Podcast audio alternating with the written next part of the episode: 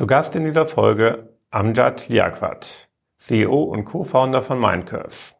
Amjad und Nazareno haben Mindcurve zu einem internationalen Player für digitale Geschäftsprozesse entwickelt. Mit Amjad spreche ich über Wachstumsherausforderungen und Fokus, Veränderungen für dienstleistungsorientierte Tech-Unternehmen und Amjad erzählt uns, wie man einen guten Investor findet. Herzlich willkommen bei Impact X, dem Netzwerk für Unternehmer, die etwas bewirken. Herzlich willkommen, Amjad. Vielen Dank, Stefan, dass ich mit dir sprechen darf heute. Ja, lass uns doch einfach mal anfangen, indem du ein bisschen erzählst, was ihr denn als Mindcurve macht. Gerne. Ähm, wir, wir, haben Mindcurve gegründet vor, vor elf Jahren, um ähm, die Plattformentwicklung und Betreiben von dieser digitalen Plattform äh, für Großkunden zu ermöglichen. Und wir waren spezialisiert auf Oracle Commerce als unser Steckenpferd. Davon haben wir uns weiterentwickelt mit verschiedenen neuen Lösungen und Technologien. Und aktuell sind wir als digitale Transformationspartner, die ähm, die Mittelstand und gehobene Mittelstand in Deutschland helfen zu digitalisieren. Ihre komplette Wertschöpfungskette ähm, von Strategie bis zum Operations und alles inzwischen. Was sind das so typischerweise für Kundengruppen? In welchen Branchen? Ist Manufacturing, ähm, Handel, Retail, äh, Pharma. Es sind verschiedene, äh, verschiedene Branchen. Ähm, wir sind nicht so spezialisiert auf eine bestimmte. Ähm, wir sind sehr sektoragnostisch unterwegs. Wir gucken, was wir als Team leisten können in, in Know-how und Kompetenzen und damit fangen wir an. Äh, das ist eher unser Ansatz, als eine bestimmte äh, Vertical oder bestimmte, sagen wir, Kundensegment zu fokussieren. Aktuell haben wir ähm, Construction äh, oder Bauunternehmen als, als Kunden, Baubranche. Ähm, wir haben ähm, Bank, Banken, die digitalisieren wollen, ihre bestimmte äh, Customer Interactions. Sehr, sehr unterschiedlich. Genau, aber es geht immer um das Thema E-Commerce. Ne? Das heißt immer in das Thema Schnitt, äh, Schnittstelle zum Kunden. Es geht um äh, nicht nur E-Commerce, es geht um Transaktionen. Es mhm. konnte eine, eine eine Bestellung sein, äh, aber es konnte auch viele andere Sachen sein. Es konnte eine Interaktion sein. Es konnte Enablen von Sales-Mitarbeiter sein, die in dem E-Commerce-Umfeld oder, oder in den ganzen Sales-Prozess äh, die Applikation nutzen, um äh, dem, dem Produkte zu verkaufen. Es konnte viele, viele solche Applikationen sein, die Wertschöpfungskette einfach komplett end-zu-end digitalisiert. Und auf was für Technologien setzt ihr? Ähm, wir sind ähm, wie viele Unternehmen, die schon seit ein paar Jahren existieren, äh, sehr monolithisch gestartet, äh, mit Oracle Commerce und Java als quasi unsere, unsere Sprache. Mhm.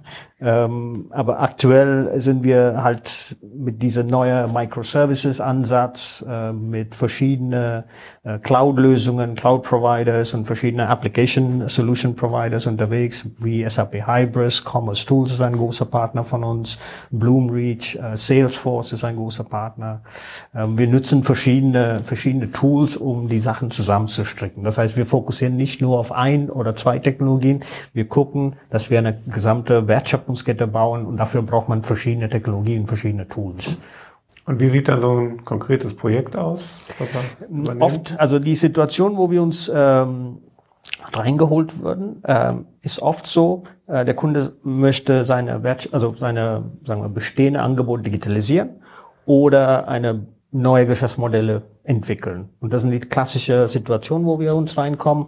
Und da fangen wir mit dem Strategie an und dann entwickeln wir das Produktanforderungen und dann implementieren wir das und dann hoffentlich betreiben und die Evolution von dieser Produkt oder Plattform, was wir machen. Das ist eine klassische Situation, wo wir reinkommen. Ähm, es gibt auch Replatforming. Das heißt, äh, Legacy-Plattforms, die neu aufgestellt werden müssen auf den neuesten Technologie-Stack, Cloud, ist ein typisches äh, Thema für viele Kunden.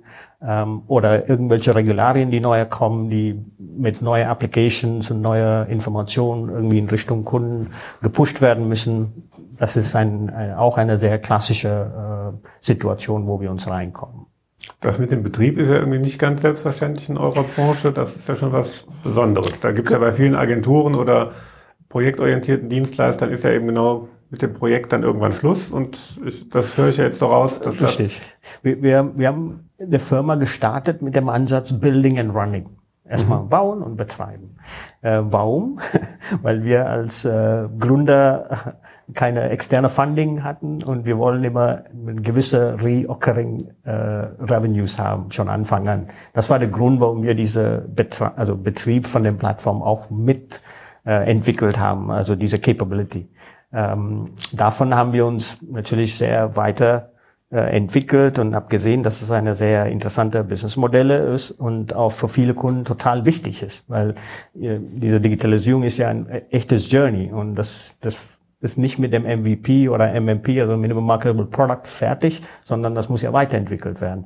Und dafür braucht man ein Team, der diese Betriebe macht und auch die Plattform Evolution macht. Und das machen wir super. Ähm, und seit äh, zehn, elf Jahren, also Zeit der Gründung der Firma, das ist ein sehr großer Bestandteil von unser Geschäft. Und das ist, ja, das macht uns äh, ähm, ein bisschen Besonderes äh, in, in viele Hinsichten. Das ist ja dann eigentlich schon die Antwort auf die nächste Frage. Was, was ist euer USP? Ist das so ein bisschen genau Projekte und Betrieb oder gibt es noch andere Sachen, die euch, die ihr anders und besser macht als andere? Natürlich, also die Technologie Excellence, äh, die Mix-Shoring-Ansatz, dass wir bringen, dass wir die Talente aus verschiedenen Regionen zusammenbringen in eine internationales Kultur. Wir, sind äh, eine von den wenigen Unternehmen, die in, in Deutschland äh, äh, diese Headquarters haben und voll Indien integriert haben in unserer Delivery äh, und nicht als Offshoring. Das ist Leute, die komplett in dem Projekt mitgestalten. Wir haben spanische Kollegen. Es ist ein internationales Umfeld. Das macht uns sehr besonders aus. Dieser, dieser Mixture-Ansatz, die Technologie Excellence, was Sie schon gesagt haben und ähm, auch die Ansatz, die Perpetual Digital Transformation. Das heißt, äh, was aufzubauen, dass man über mehrere Jahre eine gewisse Impact in dem Kunden erzeugt dass es nicht mal eine, eine Lösung ist, der irgendwie über die Zaun geworfen wird. Das muss ja voll integriert sein in dem Unternehmen. Und das fangen wir schon von Tag eins an. Strategie bis zum die komplette Umsetzung. Und ich glaube, das ist, was uns besonders macht und das ist der Feedback, was wir auch von unseren Kunden über Jahren bekommen haben.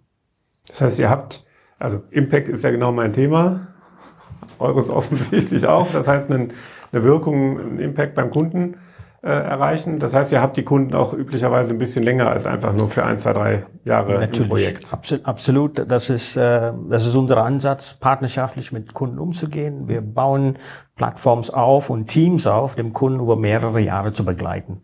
Und davon haben wir riesen Erfolg immer gehabt und äh, das ist für uns die beste Kunde, ähm, weil das ist man, man geht ja in eine Industrie rein oder Technologiestack rein. Man hat nicht alle die komplette Expertise und Know-how und bauen wir das zusammen mit dem Kunden auf und wir schauen, dass wir die über mehrere Jahre diese Dienstleistung auf ein sehr hohes Qualität und Konsistenz an Kunden erbringen können. Für die Kunden, das ist ein sorgloser Paket. Die müssen nicht um die Personal kümmern, die müssen nicht um die Lösungen kümmern. Wir haben 24-7 Support, die haben Agilität, wenn es um die Umsetzung von neuen Businessmodellen angeht. Also da sind wir ganz, ganz gut aufgestellt und ja, wir haben mehrere Jahre Erfahrung und auch sehr viele Referenzen äh, von Kunden, die, die diese, diese Mehrwert einfach äh, wertschätzen. Mhm. Jetzt hast du ja gesagt, ihr habt auch Kollegen in Indien sitzen. Normalerweise heißt ja irgendwie Indien ähm, wird ja normalerweise dann mit, da kann ich was am Preis machen. Das ist, äh, und, ja. Äh, das, das, ist ja dann auch das, wo, wo die Kunden nachfragen. Aber du hast ja eine komplett andere Formulierung dafür gewählt. Absolut. Ne? Also wir, wir haben das sehr bewusst entschieden, weil äh, wir wollen kein Offshoring aufbauen. Das war nicht unser Ziel. Wir sind ähm, zu meiner Heimat äh, äh, gegangen, ähm, weil wir gesehen haben, äh, die Talent, was wir gebraucht haben, war einfach nicht hier zu finden. Nicht in dem Maße, was wir gesucht haben. Ähm, und das war der Grund. Ähm, und davon ähm, haben wir gesehen, dass es sehr schnell eine Stärke geworden ist. Es ist nicht irgendwie geplant gewesen, das war eher Not. Wir brauchen Leute. Ich kannte ein paar Leute, haben wir das aufgebaut und irgendwann ist das eine Stärke geworden und davon haben wir das aufgebaut. Und aktuell äh, nützen wir unsere spanische Team und Indien-Team nicht als Offshoring, das ist eher zusammengewürfelte ähm, zusammengewürfeltes ähm, Team, die ähm, ja äh, die die Projekte umsetzen. Mhm. Und äh, hast jetzt gesagt, spanisches Team, indisches Team, wo habt ihr denn überall Standorte? Wir sind ähm, in Spanien, Niederlande, Deutschland und in Indien. In äh, Deutschland haben wir mittlerweile sieben Standorten. von Hamburg, München bis äh, also und Düsseldorf bis Jena. Ähm, es sind ungefähr 320 Kollegen, die in Deutschland sitzen. Äh, 200 haben wir in Indien, ähm, 50 äh, haben wir in Spanien und 20 in den Niederlanden. Das ist quasi, wo wir jetzt gerade sind und wir wachsen rasend schnell. Ja, ich da wollten wir gleich auf jeden Fall noch ein bisschen weiter drüber sprechen. Da, da habe ich gleich noch ein paar Fragen, glaube ich, vorbereitet. Äh, ist das denn, also hört sich ja erstmal auch an, als wenn ihr für die als Arbeitgeber sehr attraktiv seid, weil ihr einfach an, an so vielen Stellen so einen breiten Technologiestack anbieten könnt? Das, ähm, also warum haben wir die Firma gegründet? Das war, das ist ein wichtiger Punkt. Ähm, ich war unemployable. Ich war nicht motiviert, in einer Firma zu arbeiten, weil ich habe die Sinn und Verstand nie wirklich kapiert. Und ähm, ich war zwei, drei Jahre als Freiberufler unterwegs und habe ich die Chance bekommen, 2011 diese Firma zu gründen. Und wir haben das aufgeschrieben, okay, warum gründen wir diese Firma? Und der erste Punkt war eine memorable workplace experience, dass die Leute, die bei uns arbeiten, eine, eine exzellente Workplace Experience haben, wenn es um die Hardware angeht, die Projekte angeht, wie die geführt werden, also die ganze Kollaboration mit Kollegen. Das war für uns sehr, sehr wichtig und das macht uns Besonderes äh, als Arbeitgeber. Wir, ich selber, ich bin Entwickler gewesen, mehrere Jahre, bis 2018 habe ich äh, auch in Projekten gearbeitet. Ähm, ich verstehe genau, welche Probleme die Leute haben, die äh, in dem in dem Entwicklung oder oder im Betrieb ähm, mit welchen Problemen die kämpfen und unser Setup ist genau diese Probleme zu lösen und die, die Kollegen zu unterstützen und weiterzuentwickeln. Und dadurch haben wir relativ gute, ähm, sagen wir, Ziehungskraft, äh, wenn es um ja, exzellente äh, Talente angeht. Mhm. Hört sich ja dann an, weil der ja, die eigentliche Frage so ein bisschen war, was ist euer USB? Das ist eigentlich nicht die Technologie, nicht alleine die Menschen, nicht alleine die Kunden, sondern das hört sich ja so irgendwie an, als wenn es dann genau, äh, sag ich mal, das Zusammenspiel, als wenn dein besonderer Fokus der das Zusammenspiel ist die Kultur, wäre, ne? ist die Kultur, mhm. ist die Kultur, die wie man mit Menschen umgeht, äh, egal ob das äh, Kollegen sind oder oder oder Kunden. Ähm, die, also der Feedback, was ich immer wieder bekomme, hier sieht man wenig unfreundliche Menschen, alle sind sehr fröhlich. Und ähm, man tut alles mit ein bisschen Baugefühl, ähm, also in dem, bestimmt in der Anfangsphase.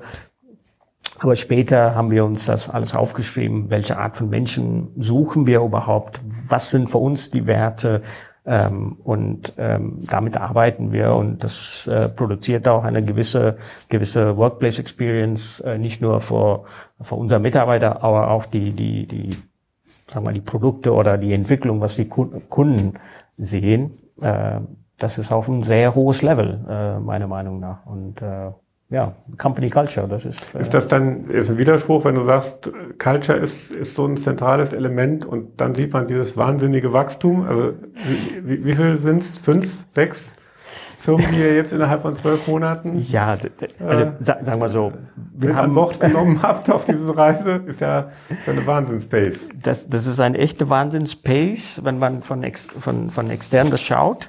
Ähm, aber das ist eine Vorbereitung über mehrere Jahre. Ähm, wir hatten Idee, wenn es um die Portfolio anging. Es, wir hatten Idee, welche Art von Menschen wollen wir reinholen und wie wollen wir mit denen zusammenarbeiten. Und äh, nach einer schwierigen Corona-Phase äh, sind wir in 2020 äh, reingegangen und angefangen, äh, 2021, ähm, ähm, sagen wir, mit dem Thema angefangen, ähm, die Companies, was wir schon lange kennen, ähm, reinzubringen in diese Minecraft-Gruppe und auch als Partner zu gewinnen. Ähm, das haben wir geschafft, äh, aber die Vorbereitung lief schon vor mehrere Jahre los. Also es ist nichts, dass man auf einmal Knopfdruck alles in fünf, also in sechs Monaten oder zwölf Monaten alles geschafft haben. Das heißt dann äh, doch, auch wenn es jetzt äh, die letzten zwölf Monate relativ schnell hoppla die hopp ging vom Ergebnis, von wenn man von außen drauf schaut, äh, ordentliche Vorbereitung Richtig. und nicht Wachstum als, Wachstum als Selbstzweck. Gar nichts. Also das ist eher eine Portfolioerweiterung gewesen. Dass wir wollen ja eine End-to-End-Digitalisierungs-Transformation-Partner sein, von Strategie bis zum Execution. Wir sind exzellente Executioners. Und wir brauchen diese Strategie, weil das haben wir gesehen. Weil oft sind wir in Situationen reingekommen, wo viele Dinge entschieden worden ist und auf einmal müssen wir Technologie das umsetzen. Und wir haben wieder diese Sinn und Verstand eigentlich nicht wirklich kapiert und wir waren nicht in der Lage, das zu ändern, weil die Entscheidung ist schon getroffen worden. Das heißt, wir müssen halt früher in der Entscheidungskette dabei sein, um unsere Punkte zu bringen und auch den Kunden oder wer auch immer, die Entscheidungsträger, zu helfen. Ähm, mit dem Strategieberatung, jetzt haben wir diese Möglichkeiten ähm, und ja, das ist, äh, das ist, das spielt in, einfach in unserer in unserer Welt viel enger zusammen. Diese Strategutors, mhm. äh, sagen wir das. Wir haben einige Blogs dazu auch geschrieben äh, auf unserer Webseite. Ähm, und das ist halt, was uns Besonderes macht. Ne? Also es ist schon... Äh, Hört sich an, als wenn es freiwillig macht und als wenn es nicht die externen Investoren gewesen also, wären, die euch angetrieben also ich, haben. Ich bin, ich bin ein intrinsisch motivierter Mensch. Ich möchte gerne auf mein Ziel hinterherlaufen und nicht die Ziele von anderen Menschen. Was, was, halt, treibt, was treibt dich und den, den Nazareno denn an, dein Mitgründer? Also wir wollen, ähm, also wir, wir, wir sind die ewige Underdogs gewesen. Ne? Wir sind immer in eine Situation reingekommen, wo wir nicht die, sagen wir mal, be bekannteste waren, aber für uns, wir waren von der Kompetenz und Erfahrung her die, die absolute Besten. Äh, das war unser Mindset. Ähm, und also diese Competitiveness auf einer Seite hat uns äh, vor mehrere Jahre ähm, getrieben, äh, der Firma so aufzubauen. Ähm, und dann in 2018, 2019, wenn wir die Investoren reingeholt haben, für uns, sagen wir, äh, als eine Stepping Stone zu der nächsten, nächsten Stufe von Minecraft, haben wir einfach viel mehr Ideen bekommen, was wir eigentlich erreichen können, mit was wir aufgebaut haben. Und das war für uns nicht klar. Aber zusammen mit, äh, mit Investoren äh, wie Klaus oder äh, von PrimePulse ähm, und, und Genui, da haben wir eine andere Welt sehen können äh, und wir haben uns sofort wohlgefühlt. Und meine Mindset ist, die Potenzial, alles was man hat, zu realisieren. Und ich pushe immer wieder die Grenzen. Ähm, ich bin nicht zufrieden, wenn man so äh, denkt, okay, 50 Prozent von der Ziel ist erreicht, dann muss man ein neues Ziel setzen. Wie sieht das denn mit der Familie aus? Steht die auch dahinter? Was sagt die meine, dazu? Meine Familie spielt natürlich mit und sonst wäre das nicht möglich. Äh, aber ist schon mir bekannt, dass es, äh, dass die leiden dadurch. Äh, ähm, aber ja, ich bin sehr binary, wenn was ich was ich tue. Ähm, äh, entweder mache ich das 100 Prozent oder, oder lieber gar nichts. Äh, das verstehen meine Familie äh, und unterstützen mich sehr. Ähm, aber schon. Ich glaube, deine Frau ist ja auch selbstständig, also insofern. Genau. Es ist. Äh, und deine Eltern sind selbstständig, also. Richtig. Also komm, kommst aus einem Unternehmerumfeld. Ne? Ich komme aus Unternehmerumfeld und ähm, die verstehen, worum es geht und äh, unterstützen mich 100 Prozent. Äh, Begeisterung ist auch da. Dann dann fühlt, mich, fühlt sich man auch ähm, zufrieden damit. Äh, und äh, ja. So, und du hast eben ja schon berichtet, 2018 habt ihr euch umgeschaut, habt nach Investoren gesucht, die euch nicht Geld zum Auscashen geben, sondern die euch ja eigentlich Geld zum Wachstum geben. Und ihr habt insofern ja einen ungewöhnlichen Weg beschritten, als dass er euch das erstmal angetan habt, dass er zwei Investoren an Bord genommen habt. Ne? Das war, das war sehr spannend für uns. Ne? Und ähm, wir, wir haben, sagen wir, wenn wir die Prozess gestartet äh, haben, einen, einen Investor zu finden, äh, für uns war nicht klar, wie diese Private Equity Welt oder Investorenwelt funktioniert. Da müssen wir sehr schnell lernen. Ähm, und ähm, aber Anfang an, für uns war klar, äh, wir brauchen Leute, die zu uns passen ähm, auf der menschlichen Ebene. Abgesehen von Bewertungen und ähm, Portfolio und alles, viel wichtiger war die, die, die menschliche äh, Zusammenspiel. Ähm, und was wir als Entrepreneur, wir leben diese, diese Journey intens und dann braucht man auch Leute, die das verstehen und auch unterstützen kann. Äh, wenn das alles super läuft, das ist easy. Aber wenn das schlecht läuft, eine, eine Arm über die Schulter zu haben und sagen, ja, es ist kein Thema, mach einfach weiter. Und das ist, was wir eigentlich suchen. Mhm. Ähm, und das war in, in dieser Kombination von Genui und Prime Pulse, äh, das haben wir gespürt. Ähm, und äh, Klaus als eine, eine ewige Entrepreneur konnte man sofort spüren, wie der tickt. Äh, wir haben auch Gespräche gehabt ähm, haben wir diese systematische Bedenken von Entrepreneurship, causale Thinking oder System Thinking mhm. plus diese Financial Competence, habe ich gesagt, okay, das äh, hört sich ganz gut an und die sind nette Leute, also machen. Und das hat uns äh, äh, von der Baugefühl aus, äh, also sagen wir, uns in diese Richtung getrieben. Okay, und das heißt, bisher habt ihr das nicht, nicht bereut, dass er zwei unterschiedliche Aspekte in, der, in dieser Investoren Sicht äh, euch gegenüberstehen, sondern es hört sich so an, dass ihr das bisher äh, ja eher okay gefunden habt, oder? Absolut. Also da haben wir, also besser, besser geht's nicht eigentlich. Ne? Also wir haben irre Wachstum gehabt, organisch und unorganisch. Äh, wir haben sehr zufriedene Mitarbeiter. Ähm, wir haben zufriedene Kunden, sehr zufriedene Kunden. Und wir haben auch Investoren, die auch total Spaß haben mit was wir tun. Nicht nur die Wertschöpfung, was wir geschafft haben, aber auch einfach, sagen wir, freuen über was wir machen und unterstützen. Ne? Also sehr, sehr stark unterstützen. Und ich kann eigentlich äh, nicht viel beschweren. Äh, Unterstützen euch denn die Investoren? Ich meine, ist ja jetzt eine Eigen, ist ja eine Eigenfrage, weil wir als, als PrimePies ja auch äh, mit investiert haben. Aber wie, wie unterstützen euch denn die Investoren? Vielleicht kannst du da einfach mal ein bisschen darüber berichten, wie da der Alltag äh, aussieht. Also natürlich, wir sind gar nichts involviert in dem Alltagsgeschäft. Das ist unser Spiel und wir, mhm. wir müssen das machen. Das keiner kann, keiner kann das übernehmen. Ähm, aber ein, ein Company schnell auf den Punkt zu bringen, der seine gewisse äh, Reifegrad hat und Performance hat und strategische Orientierung hat, ist schon viel Arbeit. Und man muss ja immer austauschen, man ist ja immer verzweifelt es ist immer Verzweiflung da, mache ich jetzt die richtige, ähm, äh, ist man nie sicher, aber muss man trotzdem diese Sicherheit ausstrahlen und weitermachen und und sagen wir, diese, diese Sounding Board ist extrem wichtig. Und das, das kann man nur machen, wenn man eine sehr vertrauensvolle Basis, äh, also eine Beziehung hat, der sehr vertrauensvoll ist. Und das ist, was wir von den Investoren, also ich mindestens als äh, CEO, sehr viel äh, mitnehme und spüre auch. Ähm, natürlich, wenn ich was brauche, um Unterstützung, wenn es um die Finanzierung angeht oder eine neue Akquisition oder da sind die immer dabei. Also da ist äh, nichts zu spüren. Ich muss nicht äh, zweimal nachfragen, ob wir was machen können oder nicht. Das ist eher wann und wie schnell. Und, äh, aber hört sich auch nicht so an, als ging, wenn es nur ums Geld gehen würde und nur um die, nur um die, um die nächste Zahl, die irgendwie ein bisschen besser werden müsste. Gar nichts. Gar nichts. Also eine von dem äh, wichtige Punkt, äh, was mir in Richtung ähm, äh, so Primeball so nähert hat. Ähm, Klaus hat mir gesagt, in dem ersten Gespräch, der sieht Wertschöpfung von der Company über mehrere Jahre, 10, 15 Jahre. Und ich bin 100 Prozent äh, hinter dieser Meinung, weil äh, schnell was zu produzieren, da, äh, meine Ansprüche sind viel höher. Ich möchte was Solides aufbauen.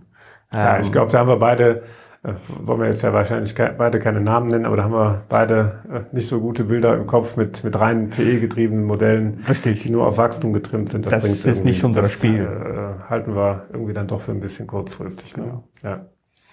Kannst du, wir haben uns ja heute äh, hier in, in München getroffen für ein, für ein Board-Meeting. Kannst du so ein bisschen mal so aus dem Alltag berichten, wie so Zusammenarbeit stattfindet? Äh, meinst du in einer, in einer Board-Meeting? Nee, oder allgemein. Generell?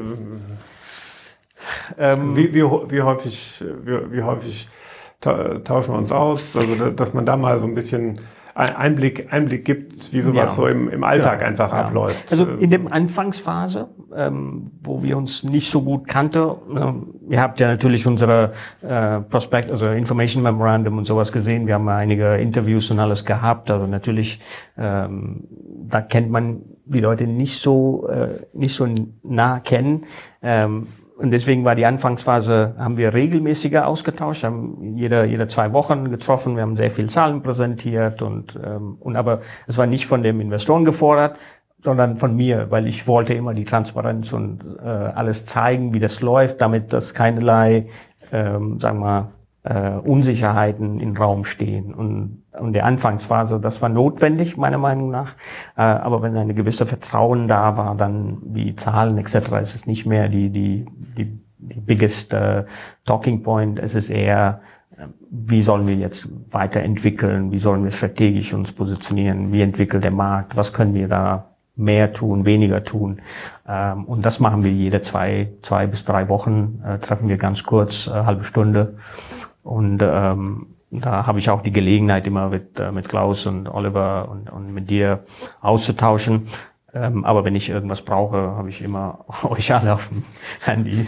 Es gibt schon mal ab und zu ein WhatsApp zwischendurch. Genau, WhatsApp gibt auch. Ähm, ja und wir, wir können auch jederzeit austauschen. Es ist keine Formalismus notwendig, ähm, jederzeit erreichbar und das ist, äh, das ist auch schön. Hat es schon mal irgendwie aus deiner Sicht so ein bisschen geknirscht oder war schon mal was schon mal schwierig? Gab es schon mal sowas, ja, wo es nicht so gelaufen ist, wie du es dir vorgestellt hast? Also ich bin ich bin für immer ähm, kritische ähm, Diskussion absolut bereit, weil eine kritische Diskussion führt zu einem Ergebnis. Äh, wir haben fast nie eine, eine kritische Konflikt gehabt oder Argument, also eine Argumentation gehabt. Genau, ich glaube, das, ja. das gab es ja tatsächlich noch nicht. Ich glaube, da wo ich mich so ein bisschen dran erinnern kann, als ja dann doch relativ schnell Corona kam, das mit den Zahlen. Das war, das war, das war auf jeden Fall ja schon für uns alle eine spannende. Das war spannend, äh, ja, also, absolut. das war, das war spannend, aber muss fairerweise sagen, äh, ich hatte nicht das Druck gespürt. Ähm, ich habe nur die Unterstützung gespürt. Also ich bin äh, eine, normalerweise in normale Situation. Ihr seid in 2019 Dezember äh, reingekommen und in drei Monaten später war 40 Prozent von der Pipeline weg. Und ähm, man kann schon äh, nervös werden an dem Moment, aber da ist äh, also genau. Ich, ich glaube, wir waren ja auch letztlich unterm Strich waren wir natürlich auch alle alle was nervös. Also eine, äh, weil wir wussten ja nun am Anfang nicht alle zusammen nicht, wie sich Corona entwickelt, was es wirklich ausmacht. Aber ich glaube, wir haben ja einen Weg gefunden, wie wir da äh, relativ konstruktiv gut drüber gesprochen haben, die, die Sachen äh, mitigiert haben und ich meine, im Nachhinein ist immer alles, wenn es Friede, Friede, Friede, Freude, Eierkuchen gelaufen ist, ist immer gut. Aber äh, unterm Strich haben wir ja die richtigen Entscheidungen alle zusammen gefällt, um das Unternehmen noch besser dastehen zu lassen Absolut. und, und äh, in vernünftiger Form in die, nach vorne investiert. Ne? Absolut. Also da in jeder Krise ist auch eine Möglichkeit, Dinge zu optimieren, ändern und das haben wir auch getan. Ne? Und, ja. ähm, aber wichtig ist, dass man diese Freiheit bekommt, das zu tun mhm. und die Druck nicht da ist, weil am Ende wir setzen uns selber unter Druck und man muss ja manchmal sagen, okay, wer macht das schon, muss ein bisschen Zeit und, und, und, und die Raum geben dafür und das ist, was ein guter Investor ausmacht. Ja, jetzt haben wir gerade wieder die nächste äh, Krise, in der wir uns befinden, wo wir alle noch nicht so genau wissen, wo es so drauf, drauf rausläuft. Auf jeden Fall wieder Unsicherheit ähm, da. Weltordnung kann sich verändern, wird sich wahrscheinlich äh, verändern. Wie, wie nimmst du die Situation wahr? Ich, also persönlich eben, ich finde das schrecklich, weil äh, wir sind alle Menschen, Menschen haben Träume, Haus zu bauen, Familie zu gründen etc. Und auf einmal wegen irgendeiner unerklärbare Situation passiert sowas. Das ist schon extrem hart auf der menschlichen Ebene. Ähm, auf der Professional-Ebene haben wir, sagen wir, weniger Impact in unserem Geschäft, aber natürlich ein oder andere Kunden sind betroffen, weil die Geschäft haben in Russland. Fertigung haben. Ja. ja, das ist schon, schon echt, echt schwierig. Wir haben ein paar Mitarbeiter, die Familie haben. Wir haben auch da ihnen unterstützt, äh, die Leute ähm, äh, ihrer Familie rüber zu holen. Ähm, und von, sagen wir, von unserer kleinen Welt haben wir versucht, ähm, die unter, unterstützende Maßnahmen zu führen. Ähm, aber schon extrem, extrem krass, was da, was da abgeht. Und ähm, die Ukraine ist ja eine riesen Outsourcing-Markt und wir, wir, haben mehrere Gespräche in den letzten Tagen geführt mit verschiedenen Kunden und auch äh, unsere Wettbewerber, die ähm, die äh, Teams haben in Ukraine und die auf einmal Schwierigkeiten haben und ja, wir versuchen halt gegenseitig ein bisschen zu unterstützen. Ähm, ja, das Ändert das aus deiner Sicht denn jetzt was in der, in der Strategie, dass eine Mindcurve eben ja schon aus verschiedenen Weltregionen versucht, Teams zusammenzustellen? Oder wie, wie ändert das was an der Grundsatzstrategie oder fühlt ihr euch da eher bestärkt? Also eigentlich nicht. Also für uns ändert nicht viel. Ähm, wir, bleib, wir bleiben weiterhin äh, wo in die Märkte, wo wir sind. Wir suchen neue Opportunities natürlich, Teams aufzubauen, ähm, wo wir, sagen wir, Kompetenzen, Kompetenzcenters, wenn es um Cloud angeht oder Commerce oder Salesforce oder was auch immer, ähm, wir würden schauen, ob wir was aufbauen können, ähm, aber von der Grundsatzstrategie ändert ja nichts, weil die Digitalisierungsbedarf in dem Markt ist extrem groß. Äh, die Mitarbeiter, die verfügbare Kompetenzen in, sagen wir, Märkte wie Deutschland oder Niederlande, wo wir aktiv sind, ähm, ist relativ gering. Das heißt, wir müssen halt äh, Leute von Märkte rein in diese diese ähm, ähm, sagen wir Projekten und äh, und ähm, Situationen reinbringen, damit wir Lösungen für unsere Kunden bauen können. Und das also bleibt ihr ganz klar bei der Multisourcing-Strategie? Ja, absolut. Also wir würden weiterhin an der Mixshoring-Strategie bleiben und das ändert nichts für uns. Mhm. Gibt es denn so, um das, um diesen Blog äh, in, Investorpartner so ein bisschen abzuschließen, gibt es irgendeinen Ratschlag, den du anderen Leuten mit auf den Weg geben würdest, die sich vielleicht in so einer ähnlichen Situation befinden oder Vielleicht kannst du auch noch mal ein bisschen beschreiben, in welcher Situation habt ihr euch befunden? Was war euer Grund, warum ihr einen Investpartner gesucht habt? Und wie, ähm, das, äh, das ist eine gute Frage. Also 2018, wir waren ungefähr 22, 220 Leute. Ähm, wir haben uns über Jahren sehr gut entwickelt. Also nicht, dass wir irgendwelche große Pläne hätten, wir haben gut entwickelt. Ähm, aber wir haben festgestellt, dass ähm, sagen wir, unser Portfolio, was wir hatten an Dienstleistungen, ähm, war nicht ausreichend, um am Kunden end-to-end -End zu bedienen. Und das organisch alles aufzubauen, hatten wir einfach nicht die Kapital ähm, und auch nicht die Zeit dafür oder Kompetenz auch. Ne? Wenn man sagt, okay, ich, ich komme aus der Entwicklung, ich kann Architektur machen, aber ich bin kein äh, Digital Strategy Berater oder ich habe kein Salesforce Projekt gemacht. Das heißt, solche Sachen müssen wir halt dazu kaufen. Wir müssen Experten holen. Ähm, also diese diese Idee, dass man eine End-to-End äh, Wertschöpfungskette bauen müssen, war für uns klar. Ähm, und das war quasi der, der Trigger-Moment, wo wir sagen, okay, wir müssen was tun. Entweder gehen wir unter eine Strategie oder bauen wir was selber auf? Und die zweite Variante war für uns spannender, äh, als äh, unter irgendeine Corporate zu gehen. Das heißt, äh, hört sich ja so an, als wenn du als wenn du dich noch so ein bisschen incomplete gefühlt hättest als Total, gesamt Minecraft ja. oder als wenn du gesucht, nach, Dingen, nach einer Möglichkeit gesucht hättest, das dann irgendwie zu vervollständigen. Also man ist ja nie zufrieden, aber in dem Moment, wir hatten das Gefühl, Ah, the Journey ist noch, äh, wir müssen halt einige Meilen noch äh, rennen und äh, das war quasi der der Trigger-Moment, um äh, einen Finanzpartner oder eine, eine, eine Entrepreneurial Partner zu suchen und ja, das ist. Äh, das, das war jetzt 2000, Ende 2018. Ja. Jetzt fast forward nach heute, jetzt sechs äh, sechs äh, Projekte weiter. wo, wo stehen wir jetzt? Jetzt seid ihr nicht mehr 200 Leute, sondern jetzt seid ihr über 600 genau. Leute. Wirklich ja wahnsinniges Wachstum. Was, was bedeutet das für, so eine Organisation, für eure Kunden? Vielleicht kannst du einfach mal so ein bisschen ja, erzählen. Also wir sind äh, sehr schnell gewachsen. Ähm, wir sind jetzt aktuell ähm, über 600 Leute äh, und 100 zu wenig. Das ist der Situation. Das heißt, die, die, der Bedarf an, an, an, an gute Kollegen, die zu uns passen, ja, ist, ist groß. Ähm, und wir würden weiterhin in dem Markt sein, die, die Leute organisch rekrutieren, aber wir würden auch weiterhin äh, inorganisch äh, wachsen. Ähm, und äh, aktuell, was wir tun, ist diese, diese akkurierte äh, Companies zusammenzubringen ähm, und, und auch den von der Sales-Seite, von der Marketing-Seite, von der Delivery-Seite zusammenzubringen, integrieren. Und das tun wir auch ganz gut. Und weil die, sagen wir, die aus, ausgesuchte Unternehmen äh, die kulturell zu uns so gut passen, auch dieser Weg ist also ein echt macht eine richtige Freude äh, und äh, man hört immer wieder, wie das alles falsch läuft. Und bei uns ähm, sehe ich wenig Probleme. Es ist eher nur ein Capacity-Problem als alles andere. Einfach die Zeit zu finden, Dinge gut zu machen.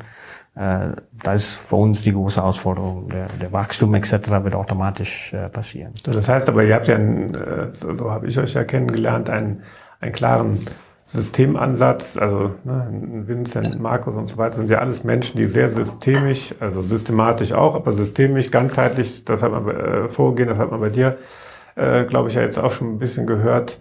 Ähm, inso, insofern äh, sind ja die Themen wichtig, aber ja vor allen Dingen, wie die Mitarbeiter dann auch kulturell, wie das zueinander passt. Ne? Richtig, also wir haben die Mindcap Origin als Memorable Workplace gedacht und diese Idee muss man übertragen. Also auch wenn die sechs Companies oder zehn Companies zusammenkommen, das ist quasi der, der Ursprungsidee und Vision und das verfolgen wir. Und was spannend ist, äh, einige an Kollegen, die zu uns jetzt gekommen sind, bringen auch deren Ideen. Und das zusammenzubringen und auch deren Ansatz ähm, mit in unsere äh, Company so zusammen rein zu integrieren, das ist äh, auch äh, spannend, weil ähm, wie du kennst, ich komme ursprünglich aus Indien, ich bin seit äh, 20 Jahren hier in Deutschland, aber ich bin in Indien groß geworden.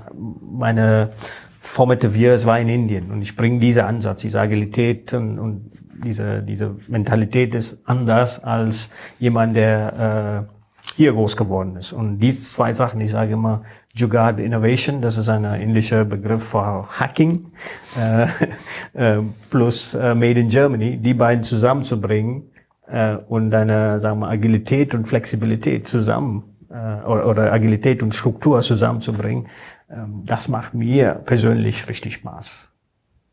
Hast du noch ein Gespür aus deiner Sicht dafür, was das für einen einzelnen Mitarbeiter bedeutet? Haben, haben die Sorgen, haben die Ängste? Wie fühlen die sich jetzt in so einem, in so einem dann ja nicht mehr ganz so familiären Konstrukt? Ich, ich glaube, äh, die Angst wird jeder haben. Das ist normal, weil ähm, es, es gibt ja so viele Projekte, die nicht gut laufen.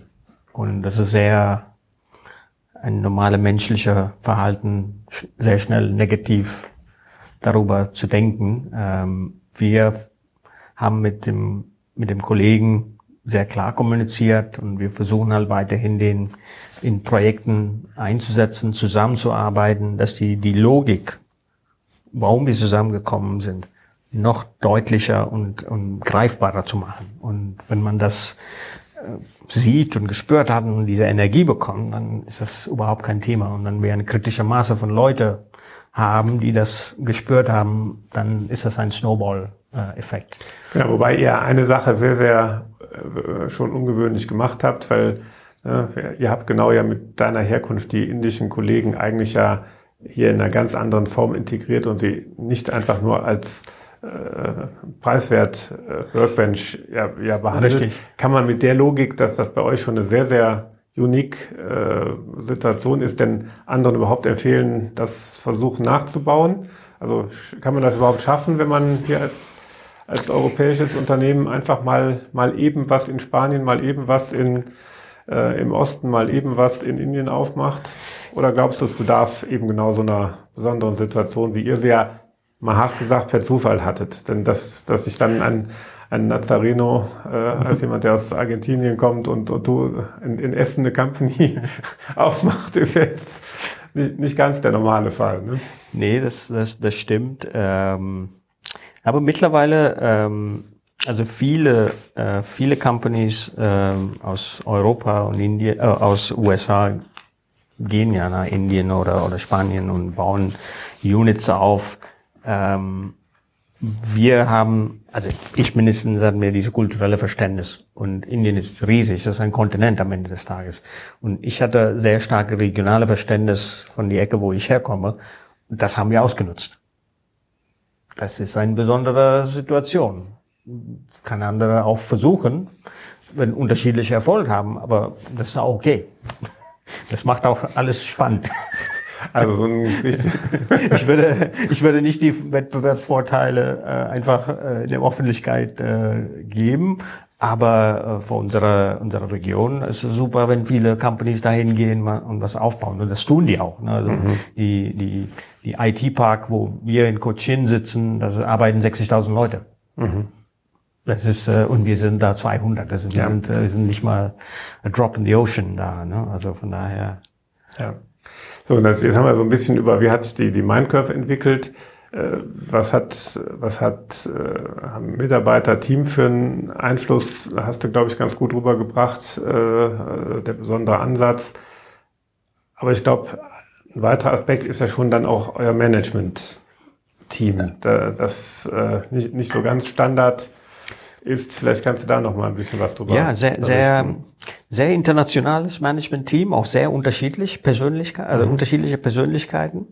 Was wir auch ausgesucht haben. Ähm, äh, Vincent ähm, kommt aus Holland, ähm, hat Ähnlichkeit mit mir, weil wir beide Bauingenieurwesen studiert haben, aber beide wollen IT machen. Aber sehr unterschiedliche, äh, sagen wir, ähm, also nicht unterschiedliche Meinungen, aber unterschiedliche Verständnis von Dingen. Ich bin mehr agil, Vincent ist sehr, sehr, sehr durchgedacht und strukturiert.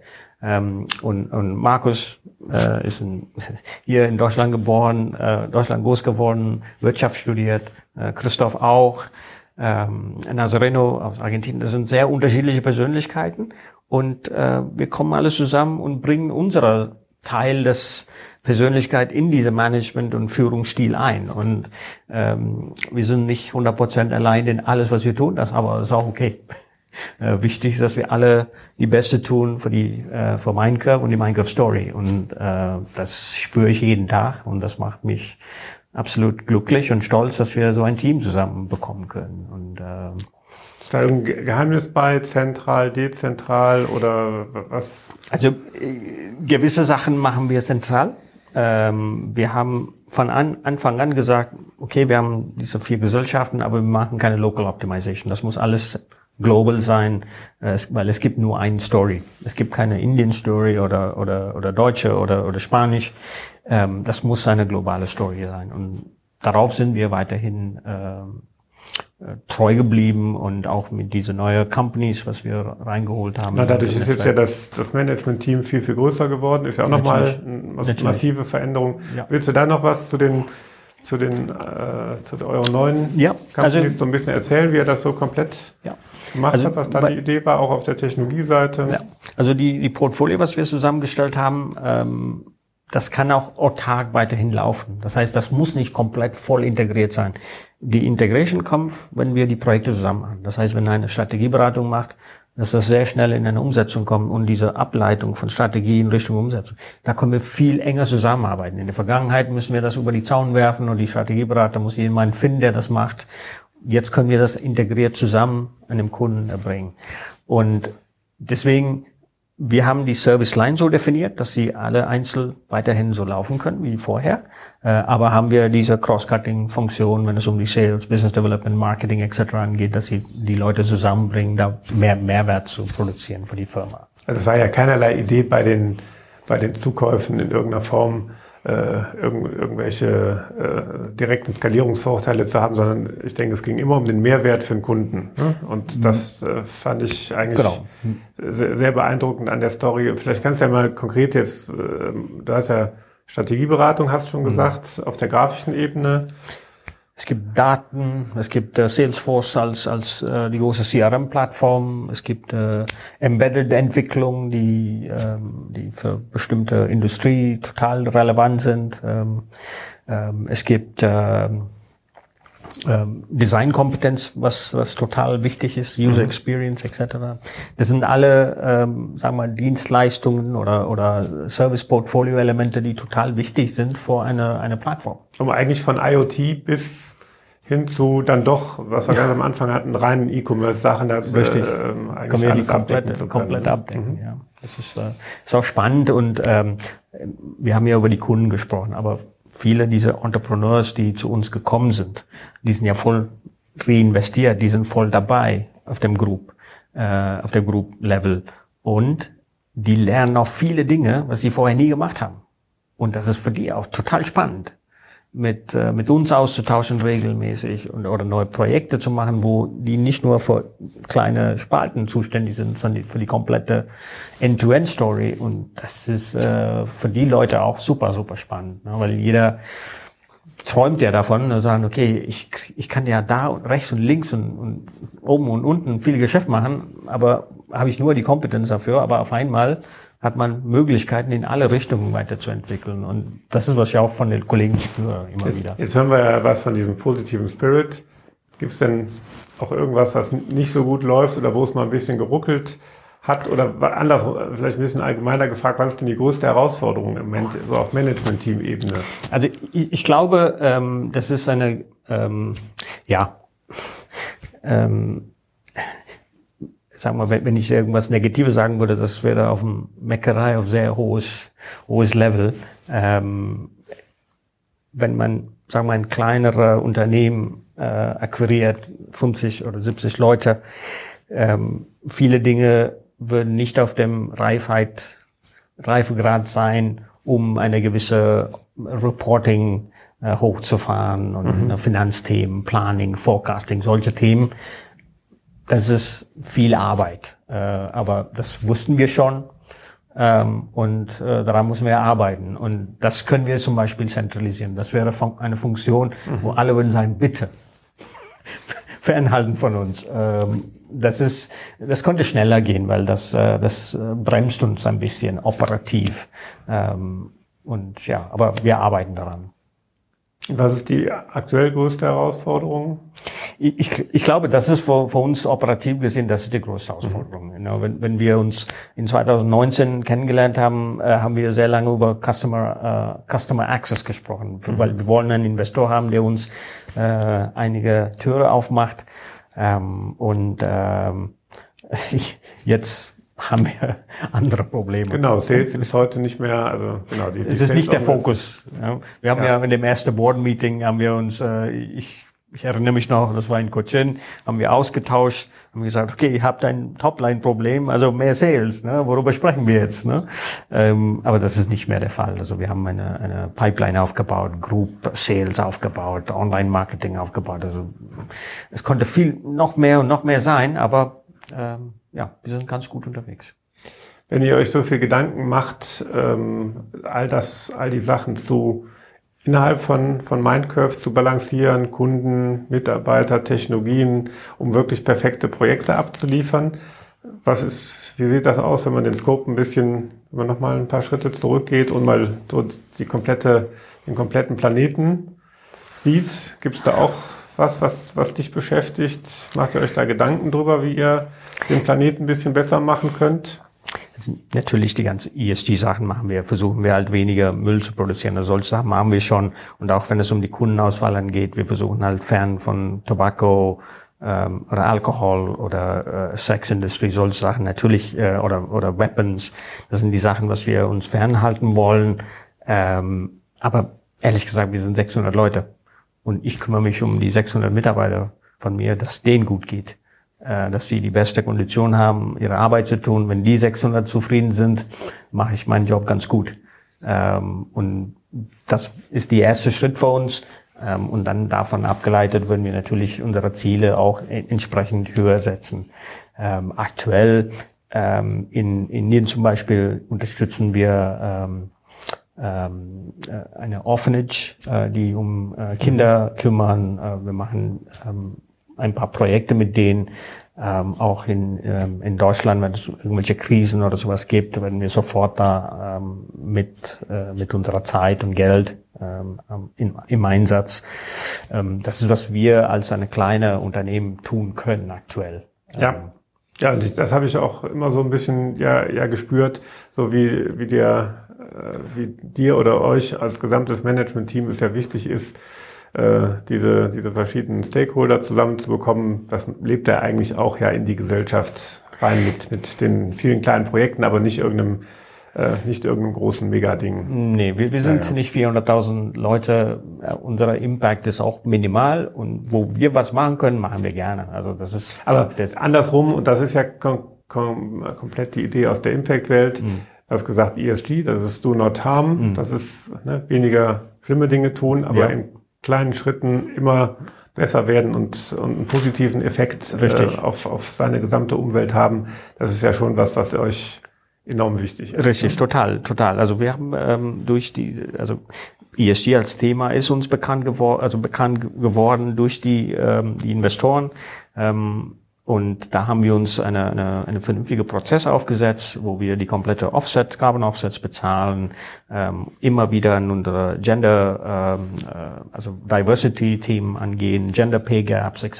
Das, das ist mir deutlich bewusster geworden. Ja. Wir waren nie, sag mal, wir haben nie versucht, jemand weniger zu bezahlen. Ähm, aber manchmal, man muss die Daten einfach sehen. Wenn man äh, so viele Leute hat, und auf einmal sieht man, ey, das konnte ein paar Prozent besser sein. Und das haben wir sofort umgesetzt. Ähm, und, ähm, und das ist ja eigentlich das zentrale Element von einer, von einer, von der Impact-Idee.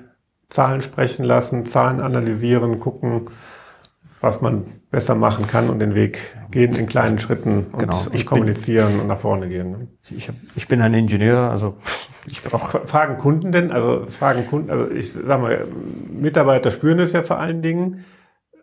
Kunden sollten es auch spüren und das, das merke ich ja auch so, aber fragen sie auch aktiv nach, nach Dingen oder? Zurzeit, also im Moment nicht, ehrlich gesagt. Ähm, wird wenig gefragt. Ähm, aber ich glaube, das liegt dann, äh, das liegt daran, dass wir eine sehr gute Beziehung mit denen haben und die wissen, dass wir gut tun. Mhm. ähm, und ähm, wir, wir, also ich, ich, glaube, dass, dass wir dann eine, eine höhere Aufmerksamkeit in den nächsten Jahren bekommen oder müssen, also einfach. Ne? Aber aktuell ähm, haben wir weniger ähm, Nachfrage vom Kunden, wenn es um ESG-Themen angeht oder, oder eine Report zu sehen, bestimmte Compliance-Thema, haben wir, haben wir im Moment nicht. Was macht ihr auf der Ebene hier? Wie analysiert ihr Werttreiber für euch und für eure Kunden? Also da ist, ähm, also für uns äh, auf jeden Fall ist, also zwei Themen. Ähm, als Dienstleisterperspektive, ähm, die Mitarbeiterzufriedenheit, also wir machen ähm, quartalweise Nachfragen und auch äh, an, an End of the Year, also annual machen wir auch eine, eine, eine Nach also eine, ähm, eine, ähm, eine Questionnaire, was wir rausschicken. Survey. Eine Survey, genau, eine, eine Satisfaction Survey. Ähm, davon holen wir sehr viel Information und äh, es gibt zahlreiche Themen wie People Development oder sagen wir Führung oder Type of Projects oder Technologie, was wir alles als ähm, Inputs bekommen von dem von der Mitarbeiter, was wir nutzen, um um die die sagen wir deren Leben ein bisschen zu helfen und auch diese diese Work Experience Thema zu steuern. Ähm, die gleiche machen wir auch beim Kunden. Ähm, was unsere Impact angeht in der Wertschöpfung. Und da versuchen wir halt immer wieder besser und besser zu werden. Und bei Kunden ist oft so Reliability, ähm, dass wir on time sind, unsere Pricing natürlich äh, sind ja sehr cost-sensitive äh, in, in viele Situationen. Äh, also das sind die Themen, was uns konfrontiert regelmäßig und, und damit arbeiten wir immer wieder die Company und auch unsere Dienstleistungssteuer.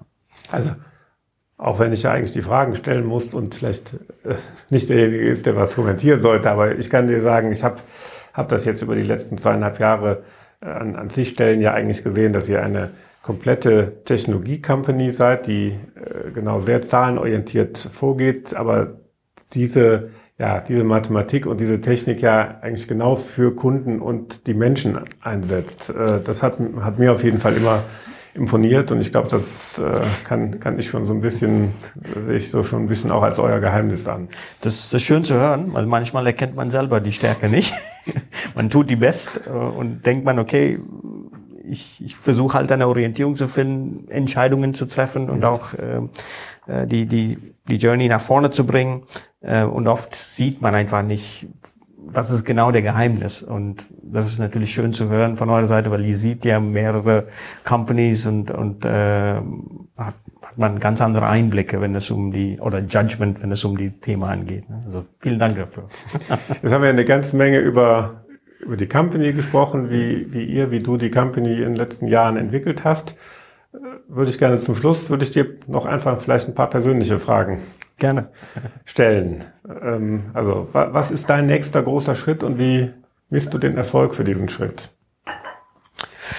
Was ist für uns der nächste große Schritt? Also ich möchte gerne, also unsere Company, ich, kann, ich hoffe, dass ich ein paar Zahlen hier benennen kann.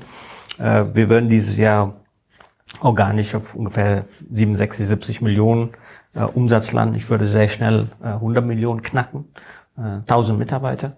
Ähm, das sind die äh, quantitative Zahlen. Äh, qualitative Zahlen, ähm, ja, das ist meine hohe Ansprüche, dass wir, wir haben ein Engagement Survey mit unseren ähm, Mitarbeitern. Da sind wir aktuell bei 78 von 100, ähm, was deutlich über die Durchschnitt liegen, laut Experten. Ähm, ja, möchte ich auf 90 bringen. Ähm, dafür müssen wir einiges tun. Ähm, ich glaube, das wird zwei Jahre dauern, aber das ist die, die Ziele, was wir gesetzt haben, äh, die Companies zusammen zu integrieren, unser Portfolio zu stärken. Das sind die, die Themen, was mich als nächste große Ziel sehe, weil wir haben hier die Themen zusammengebracht und das müssen wir halt als eine integrierte Plattform nach vorne bringen. Und das, das wird dauern ein bisschen. Hast du fast die nächste Frage schon beantwortet. Wohin bringst du deine Organisation in den nächsten drei Jahren? Und in welchen Schritten? Eigentlich haben wir die Antwort gerade schon gehört. Ne? Und das ist der Ziel. Ja. Äh, und, äh, und ich bin sicher, dass nächstes Jahr, wenn wir die Hälfte das geschafft haben, dann kommen neue Ziele. Wen würdest du gerne kennenlernen und warum? Ähm, living or dead? also ich, ich habe, ähm, das ist ja natürlich sehr frisch im Kopf. Also was mir sehr interessiert, ist ähm, Dinge zu tun, außergewöhnliche Dinge zu tun, ohne mit Konsequenzen zu beschäftigen. Mhm. Äh, diese Mindset zu haben, ist, fand ich extrem powerful, extrem stark. Ähm, ich habe äh, vor äh, ein paar Monaten ein ähm, Video gesehen von, äh, von einer Junge aus Kalifornien, der diese El Capitan äh, mhm. hochklettert hat, äh, ohne, äh, ohne, äh, ohne Safety. Äh, unter vier Stunden. Das war unglaublich. Also Free Solo, diese äh, ja. Alex, Alex Honnold. Ich fand das unglaublich. Also wie kann man so eine mentale Zustand erreichen, dass man diese Konsequenz einfach weglassen kann und mit absoluten Überzeugung seinen Job machen kann. Also möchte ich gerne wissen, wie man das, wie man diese Mindset entwickelt. Das wäre für mich äh, eine sehr spannende. Das wir gerne kennenlernen. Das wäre für mich eine eine brillante äh, eine brillante Mensch kennenzulernen, einfach um zu sehen, okay, wie kann man diese Mindset entwickeln? Ja. Nicht, dass ich äh, El Capitan klettern möchte, aber nur einfach zu wissen, wie es geht. Wie geht das? Wie geht das? Was war denn dein letztes Projekt oder Vorhaben, das du einstellen musstest oder was nicht so richtig gut gelaufen ist? Ähm, welche Projekt haben wir? Äh, Kundenprojekt. Oder was Privates? Was Privates, ja. Alles erlaubt. Also ich, ich, ich glaube, ähm, ja, ich habe fast alles, was ich haben, also machen möchte, habe ich mehr oder weniger geschafft. Manchmal ein bisschen zeitverzögert, aber ich kann nicht sagen, dass ich unzufrieden bin. Also privat äh, spiele ich sehr viel Golf. Äh, ich wollte Handicap Null haben. Äh, das habe ich über zehn Jahre gearbeitet. Äh, und die gleiche auch für unsere Company. Ne? Also die Portfolio so zu entwickeln, die gewisse Größe zu erreichen. Persönliche Entwicklung auch, äh, dass ich äh, sich gewisse Skills aufbauen können. Äh, ich komme aus einem Engineering-Background, wollte Finanz lernen, Marketing lernen, Sales lernen, habe ich Kursen gemacht, habe ich Zeit genommen, damit zu beschäftigen. Also jeder, was ich gesetzt habe, habe ich. Äh das heißt ja nur, da heißt ja auf jeden Fall, dass du dir die genau deine die Ziele absolut konsequent erreichst. Fehler, den einen oder anderen Fehler wirst du ja dabei gemacht haben. Wie äh, was hast du denn, äh, wenn ich jetzt schon frage, das passt ja dann schon fast nicht, aus deinem letzten großen Fehler gelernt, weil das hört sich ja an, als wenn du aus den vielen kleinen Fehlern aktiv jeden Tag lernen möchtest ja. und, und das und genau das also, deine Stärke ist. Aber gab es da dann doch mal irgendwie einen irgendwas? Also, die, also ich, ich glaube, meine größte Fehler ist, äh, dass ich glaube, dass alle so motiviert sind wie ich.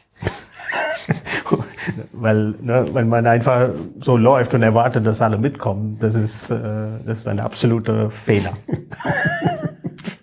Aber einen, den man gerne verzeiht, glaube ich. Ja. Gibt es denn einen Unternehmer, den ich aus deiner Sicht mal einladen sollte und mit dem ich bald hier mal sprechen sollte? Hast du da eine Empfehlung für mich? Ja, ähm, kommt drauf an, ähm, welches es, Thema. Es gibt die Frage nicht tot, oder? äh, und Unternehmer. Ich, äh, also ich, ich würde gerne mehr äh, von, von, von Klaus hören, wie seine erste zwei, drei Jahre bei CanCom war. Okay. Als, mein, als von deiner Uni-Zeit. Meinst du, den sollten wir mal da hinsetzen? Genau. Möchte ich gerne wissen, deine War Stories von, äh, sagen okay, wir, die dann ersten müssen, zwei, müssen drei wir noch mal, müssen wir mal aushandeln, ob wir den da hinsetzen oder ob wir das mal abends äh, irgendwie beim netten Abendessen machen.